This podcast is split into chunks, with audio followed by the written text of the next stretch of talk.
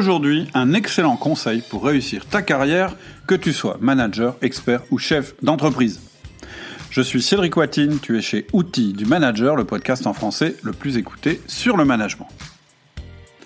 Alors aujourd'hui, je vais te dire que dans l'entreprise, tout le monde se fiche de ce que tu penses. C'est pas comme dans la vie privée et surtout, c'est pas comme sur les réseaux sociaux où il suffit d'avoir une opinion pour exister, soi-disant. Si tu choisis cette stratégie dans l'entreprise, tu es mort. On n'est pas sur les réseaux sociaux, on est dans une entreprise. Et donc, le principe très important, primordial pour réussir ta carrière que je vais développer dans ce podcast, c'est que dans l'entreprise, on se fiche de ce que tu penses et ce qui compte, c'est ce que tu fais. Si tu agis conformément à ce principe, tu réussiras ta carrière, que tu sois chef d'entreprise, manager ou exécutant. Alors voici les cinq sous-principes que je vais développer. Premier principe, parle moins et agis plus. Deuxième principe, concentre-toi sur ce que tu peux changer et ne parle pas du reste. Troisième principe, ne juge que les résultats et les comportements. Quatrième principe, ne cherche pas à convaincre mais à influencer. Cinquième principe, embauche des réalisateurs, pas des beaux parleurs bardés de diplômes. Sixième principe, ne fais pas perdre du temps aux autres. Premier principe donc, parle moins et agis plus. La première chose très importante que je voudrais te dire, que tu sois manager, que tu sois expert, que tu sois chef d'entreprise, mais surtout si tu es chef d'entreprise, c'est que les idées ne valent rien quand tu discutes avec quelqu'un qui te dit j'ai une super idée qui va révolutionner mon marché et mais je veux pas trop la partager parce que je voudrais pas qu'on me la pique et que c'est vraiment une, idée absolument euh, merveilleuse, eh bien tu es en présence de quelqu'un qui parle trop et qui n'agit pas assez. Une bonne idée que ce soit sur le marché, que ce soit dans une entreprise, ça ne vaut strictement rien. Ce qui compte, c'est l'exécution de tes idées. Parce que moi, des bonnes idées, honnêtement, j'en ai 10 par jour. Par contre, des idées que j'ai réussi à mettre en action et qui ont fonctionné, il y en a beaucoup moins. Si dans ma vie professionnelle, je réussis à mettre en œuvre 10 de mes très très bonnes idées, eh bien, je serai un entrepreneur accompli. Donc, première chose, ne parle pas de tes idées, mets-les en œuvre, c'est ça le plus important. Donc voilà pour toutes les idées qui te trottent dans la tête, on leur a réglé leur compte. Et ensuite, d'une manière générale, ce que je te conseille, c'est de ne pas parler de ce que tu pourrais faire, mais de parler de ce que tu as fait et de parler de ce que tu as décidé. Donc, ce que tu pourrais faire, on s'en fout. Ce qui nous intéresse, c'est ce que tu vas décider de faire, parce que le pouvoir de décision, c'est le pouvoir du manager et de l'entrepreneur. Et je te renvoie un podcast que j'ai fait récemment qui s'appelle il est souvent mieux de décider que de ne pas décider. Et puis, prends l'habitude de parler de ce que tu as fait, parce que c'est ça aussi qui va intéresser ton entreprise, ta hiérarchie et tes collaborateurs. Donc, c'était mon premier conseil, mon premier principe. Parle moins et agis plus. Tu vas gagner beaucoup de temps et tu vas faire avancer ta carrière beaucoup plus vite.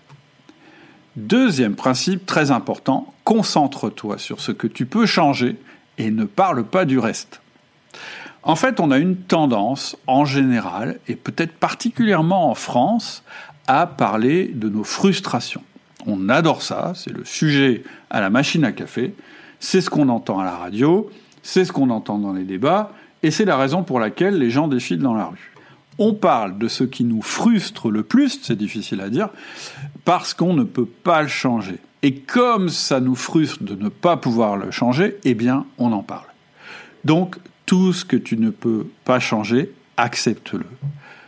Je peux te faire une petite liste des choses récentes qu'il a fallu accepter parce que ce sont des faits et qu'on ne peut pas les modifier.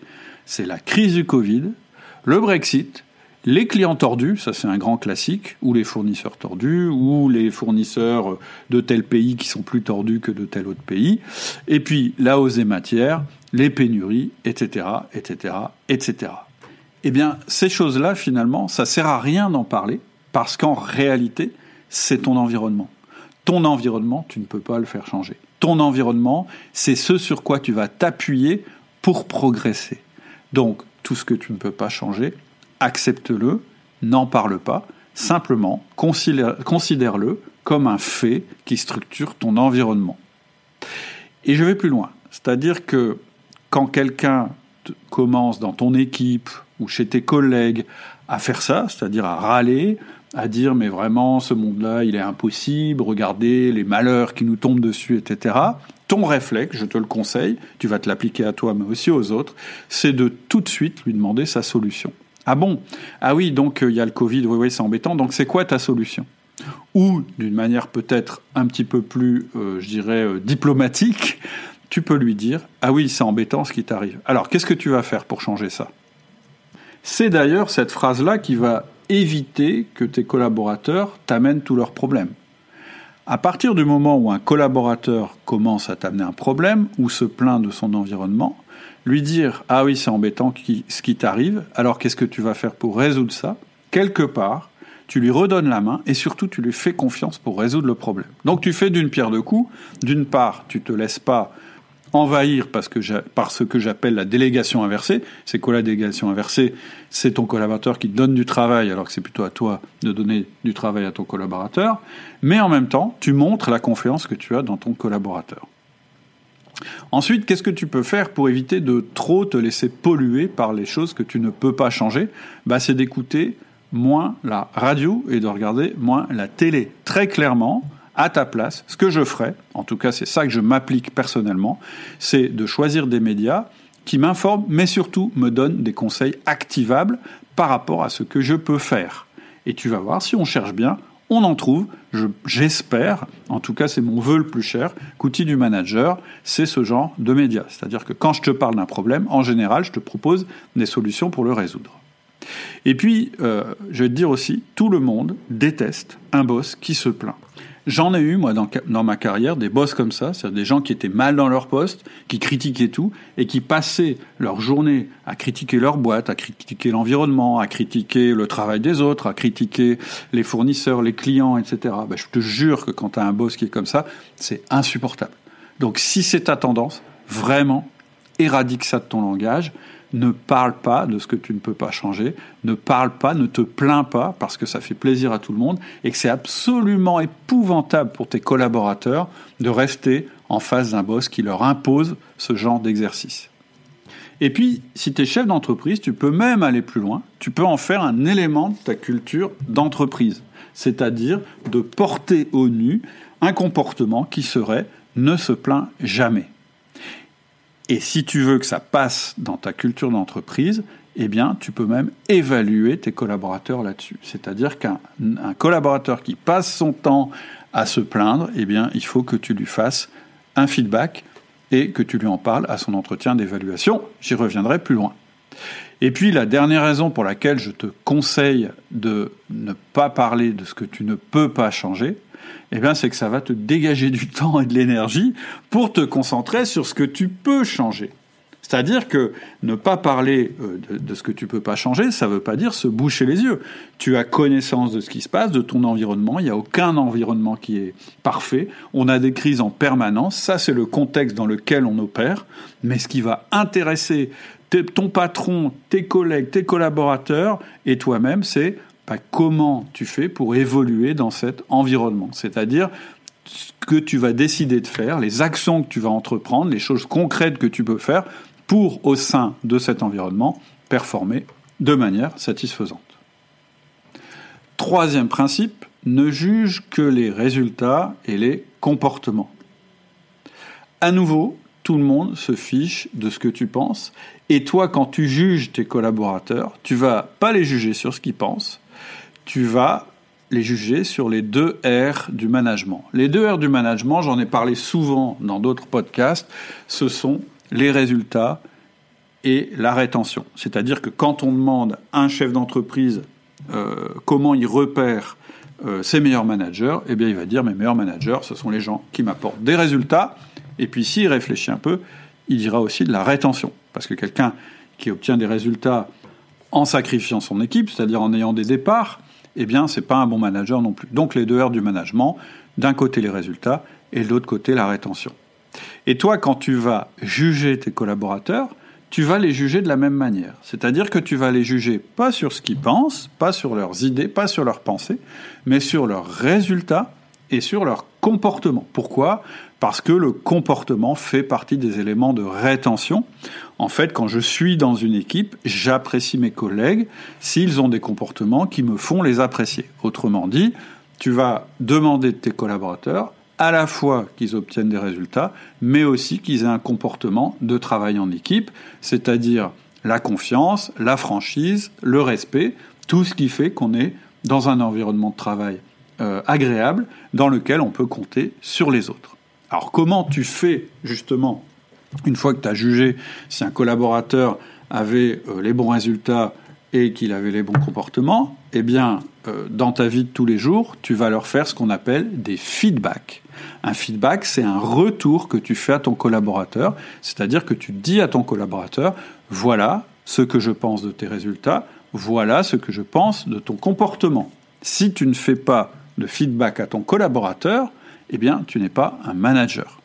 La pratique du feedback, c'est un des éléments les plus importants de ma formation phare, le manager essentiel, où tu vas vraiment apprendre à faire des feedbacks à tes collaborateurs qui ne soient ni des punitions, ni des récompenses, et qui vont générer une adhésion de tes collaborateurs plutôt qu'une réaction contraire. Et là, il est extrêmement important, quand tu fais un feedback, que tu ne fasses jamais un feedback sur autre chose que les résultats du collaborateur et le comportement, c'est-à-dire la capacité à travailler en équipe de ton collaborateur. Ne fais jamais un feedback sur les opinions de ton collaborateur, par exemple ses opinions politiques, ne fais jamais un feedback sur des habitudes qui te dérangent à titre personnel mais qui sont absolument pas contre-productives ou qui euh, ne dérangent pas le travail d'équipe, jamais évidemment sur la race, jamais sur le genre, jamais euh, sur ce genre de choses. Un feedback, ça se fait donc sur les résultats et sur les comportements. Lorsque tu évalues tes collaborateurs, c'est pareil. C'est-à-dire, lors de l'évaluation de fin d'année, eh bien, tu vas toujours évaluer, juger ton collaborateur, non pas sur ce qu'il pense, parce que dans l'entreprise, l'important, c'est pas ce que les gens pensent, tu vas le juger sur ses résultats et tu vas le juger sur son comportement de travail en équipe. C'est ce qu'on voit dans la formation entretien de progrès. Ça veut dire aussi que ça n'est pas parce que tu as une diva dans ton équipe, c'est-à-dire, alors c'est quoi une diva? Une diva, c'est quelqu'un qui a la première composante R, c'est-à-dire les, les, résultats très élevés, mais qui a un comportement épouvantable. C'est-à-dire c'est quelqu'un qui croit que parce qu'il a des résultats, eh bien il peut tout se permettre y compris d'être détesté de ses collègues, euh, de faire des sales coups en interne, etc., etc. Je pense que si tu en as un dans ton équipe, tu vois tout à fait de quoi je dois parler. Eh bien, c'est pareil, c'est inacceptable.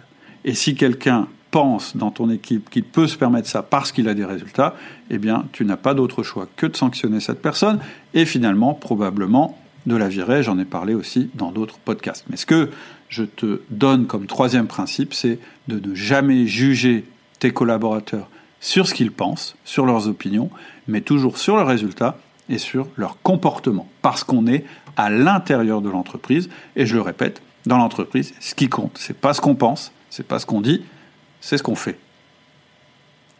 Quatrième principe, ne cherche pas à convaincre, mais cherche à influencer. Qu'est-ce qui vient faire là-dedans ce principe? Eh bien, ce principe, en fait, c'est que tu as tout à perdre à essayer de changer les pensées de tes collaborateurs. Parce que changer les pensées de quelqu'un, c'est un des trucs les plus compliqués que tu puisses essayer de faire. Même un psy qui fait des années d'études et ensuite qui a des années de pratique, il n'est pas sûr de réussir à pénétrer à l'intérieur de son patient pour changer sa manière de penser. Ça n'est jamais une garantie. Et donc, toi, sans études et sans expérience, tu as aucune chance d'y arriver, et disons que tu as plutôt des chances d'obtenir l'effet inverse à celui recherché. En fait, si tu veux imaginer comment voir ton collaborateur, dis-toi que tu ne connais jamais complètement l'autre. C'est-à-dire que l'autre, tu ne vois que sa surface. C'est un petit peu comme une planète dont tu ne vois pas le centre. En fait, le centre d'une personne, si on l'assimile à une planète, eh bien, c'est ce qu'elle pense profondément. Et ce que tu vois en surface, c'est ce qu'elle te laisse voir, c'est-à-dire ses comportements. Donc, pour percer cette écorce et aller jusqu'au centre de la personne, tu vas te perdre. Ça va te prendre beaucoup de temps et ça fonctionnera pas. Et en plus, si tu le multiplies par le nombre de tes collaborateurs, par exemple, si tu as 8 collaborateurs dans ton équipe, ça te ferait 8 planètes à explorer complètement, ce qui est totalement impossible. Donc, puisque tu n'as comme connaissance que la surface de l'autre, eh bien, tu vas te concentrer sur cette surface.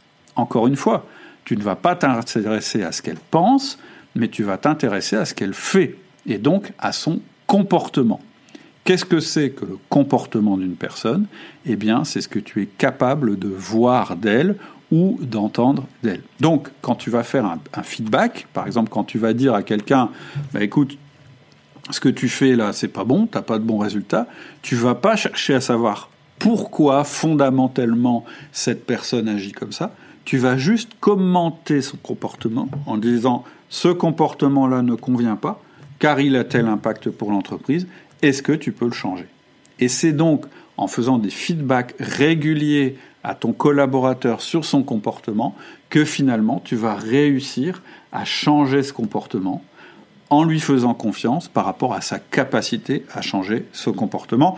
Une fois de plus, c'est une méthode à part entière, mais le principe, c'est celui-là. Le principe, c'est de dire, tu ne sauras jamais fondamentalement ce que pense ton collaborateur, mais c'est pas grave. Ce qui t'intéresse, c'est que son comportement amène de la performance, c'est que son comportement soit apprécié par le reste de l'équipe et que donc il génère des performances de groupe. C'est vraiment là-dessus qu'il faut se focaliser. Donc le premier outil pour influencer ton collaborateur sans chercher à le convaincre, eh bien, c'est le feedback. Il y a un deuxième outil qui est très très utile, dont on parle souvent sur outils du manager, et que j'ai repris dans la formation Le mode emploi des autres, qui s'appelle le disque. Qu'est-ce que c'est que le disque? Eh bien, le disque, c'est une manière, d'abord, une manière de cataloguer les comportements des personnes. C'est-à-dire qu'il y a un chercheur qui a observé, euh, qui a fait une analyse comportementale des personnes, et il a déterminé qu'il y avait quatre grands types de profils. Il y a des gens qui sont dominants, des gens qui sont influents, des gens qui sont stables et des gens qui sont consciencieux. C'est l'acronyme DISC, dominant, influent, stable et consciencieux. Et on voit qu'en fait, selon euh, ton profil, eh tu vas avoir des comportements qui sont différents et tu vas être sensible a une manière de communiquer qui est différente.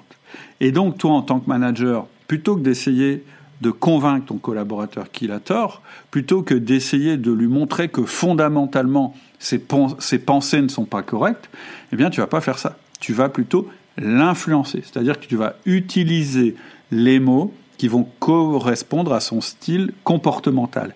Et encore une fois, l'outil disque, c'est pas du tout un outil psychologique. Il cherche pas du tout à savoir pourquoi telle personne est comme ça. Il cherche pas non plus à modifier les motivations profondes de la personne. Il va simplement observer comment la personne se comporte, c'est-à-dire l'extérieur de la personne tel qu'on le voit. Et après cette observation, il va déterminer que cette personne, elle va être plutôt dans la case, par exemple, I influent, et que donc, quand nous, on va communiquer avec cette personne, eh bien, euh, cette méthode nous dira quel comportement nous, on doit avoir pour influencer euh, cette personne en question. Et donc, tu vois, à aucun moment, on essaiera de changer les opinions des personnes. Encore une fois, on essaiera de s'adapter à la personne en fonction de son comportement pour faire évoluer son comportement, ce qui est totalement différent. Cinquième principe, embauche plutôt des réalisateurs que des beaux parleurs bardés de diplômes. en France, on aime bien les diplômes. Ça nous rassure. On se dit que si on embauche quelqu'un qui a le même diplôme que nous, eh bien, on est dans le même monde et on se comprendra mieux. On se dit que si on embauche quelqu'un qui a des diplômes, alors euh, on, embauche quelqu'un qui saura mieux faire que quelqu'un qui n'a pas de diplôme. Et ça, c'est un piège.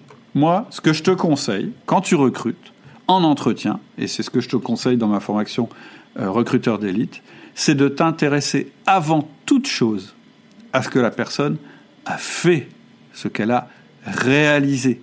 Parce que si elle a fait des choses qui t'intéressent ailleurs, elle saura les faire chez toi aussi. C'est le meilleur critère. un diplôme ne préjuge absolument pas de la performance. Après, si elle a un diplôme et que c'est grâce à ce diplôme qu'elle a fait des choses, alors on sera content qu'elle ait eu ce diplôme. Mais ce qui nous intéresse, c'est pas du tout le diplôme de la personne, c'est ce qu'elle a fait dans le passé et ce qu'elle fera dans le futur dans notre entreprise. Donc, au cours d'un recrutement aussi, ce qui va t'intéresser, ça n'est pas vraiment ce que pense la personne, ça va être ce qu'elle a fait. Et c'est pour ça que je te dis que toi aussi, pour mener à bien ta carrière, eh bien, dans ton CV et lors de l'entretien et dans ta lettre de motivation, je te conseille d'insister sur les réalisations que tu as faites, sur les résultats que tu as obtenus. La deuxième chose qu'on va regarder quand on va recruter quelqu'un, effectivement, c'est son comportement et, pour être plus précis, ses valeurs, c'est-à-dire la manière dont elle atteint ses objectifs. Et ça, on en parle aussi dans la méthode RDE, recruteur d'élite. Je t'explique avec un outil qui s'appelle le Culture Match comment tu fais pour voir si la personne va renforcer ta culture d'entreprise, celle que tu aimes bien, ou si, la, personne va la prolonger, ou si la personne risque d'être en conflit avec ta culture d'entreprise, c'est-à-dire avec la manière dont tu fais les choses dans ton entreprise.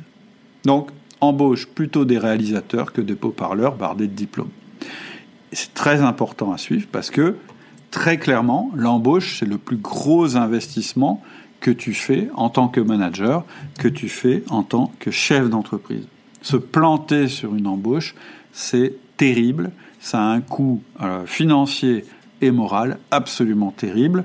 Et puis en plus, ça veut dire que tu vas devoir licencier probablement la personne et que tu vas devoir en embaucher une autre et donc recommencer, recommencer ton processus. Donc il vaut mieux avoir un processus dès le début qui se focalise sur les bonnes choses. Je répète, les réalisations et les comportements passés qui préjugent des réalisations et des comportements futurs. Sixième et dernier principe, ne fais pas perdre de temps aux autres. Parce qu'en France, on aime bien développer, on aime bien expliquer, on aime bien donner des arguments, on aime bien montrer que intellectuellement, on est fort et qu'on est euh, capable de manier des concepts. Et là, il y a une phrase que j'adore, qui est de Blaise Pascal, je te la livre. Je vous écris une longue lettre parce que je n'ai pas le temps d'en écrire une courte. Je répète, je vous écris une longue lettre parce que je n'ai pas le temps d'en écrire une courte. Être concis, ça prend un petit peu de temps, ça demande un peu de préparation. Et pourtant, c'est ce que je te conseille dans tes communications en entreprise. Fais le travail à la place des autres. Sois concis, reste factuel, ne fais pas perdre de temps aux autres quand tu écris un mail, quand tu fais une communication, quand tu fais une réunion, reste focus sur tes objectifs et passe le temps qu'il faut pour préparer ce moment parce que c'est du temps bien investi. Plus tu prépares, et plus tu investis de temps pour que ta communication soit concise, efficace, qu'elle aille directement à l'essentiel, plus tu vas gagner de temps et plus tu vas faire gagner du temps aux autres. La ressource temps, c'est la ressource la plus rare en entreprise. J'ai fait plusieurs enquêtes dans les entreprises et auprès de plus de 500 managers, et à chaque fois que je demande quel est votre plus gros problème, on me répond le manque de temps. Ce qui est d'ailleurs un petit peu curieux comme réponse, puisque du temps, on en a tous la même quantité. Hein. On a tous 24 heures, qu'on soit pauvre, riche, manager, patron ou exécutant. Et pourtant, on a l'impression, quand on a euh, des responsabilités, que c'est la chose qui nous manque le plus. Et donc, si tu es quelqu'un qui fait du gagner du temps aux autres, et qui surtout leur en fait pas perdre, parce qu'en fait c'est surtout ça qui est intéressant. Ce que tu peux faire, faire gagner du temps aux autres, c'est pas évident. Par contre, éviter de leur en faire perdre, c'est quand même plus facile. Et donc, c'est cette voie-là que tu dois choisir. Donc, quand tu as quelque chose à dire, quand tu as des décisions à prendre, quand tu as des actions à mener, réfléchis le temps qu'il faut, sans en parler, et une fois que tu es prêt, eh bien, tu peux le partager avec les autres. Je répète la phrase de Blaise Pascal, je vous écris une longue lettre parce que je n'ai pas le temps d'en écrire une courte. Voilà, j'espère que tu comprends mieux ce que je veux dire quand je dis que dans l'entreprise, ce que tu penses, tout le monde s'en fiche, ce qui compte, c'est ce que tu fais. Et les cinq principes qui sous-tendent cette phrase, c'est le premier principe, parle moins et agis plus. Le deuxième principe, concentre-toi sur ce que tu peux changer et ne parle pas du reste. Le troisième principe, ne juge que les résultats et les comportements. Le quatrième principe, ne cherche pas à convaincre mais à influencer. Le cinquième principe, embauche des réalisateurs, pas des beaux parleurs bardés de diplômes. Sixième principe, ne fais pas perdre de temps aux autres. Si tu appliques ces six principes, tu ne peux pas louper ta carrière. Et si tout le monde dans ton équipe ou dans ton entreprise applique ces principes, tu seras très très en avance sur tes concurrents. Voilà.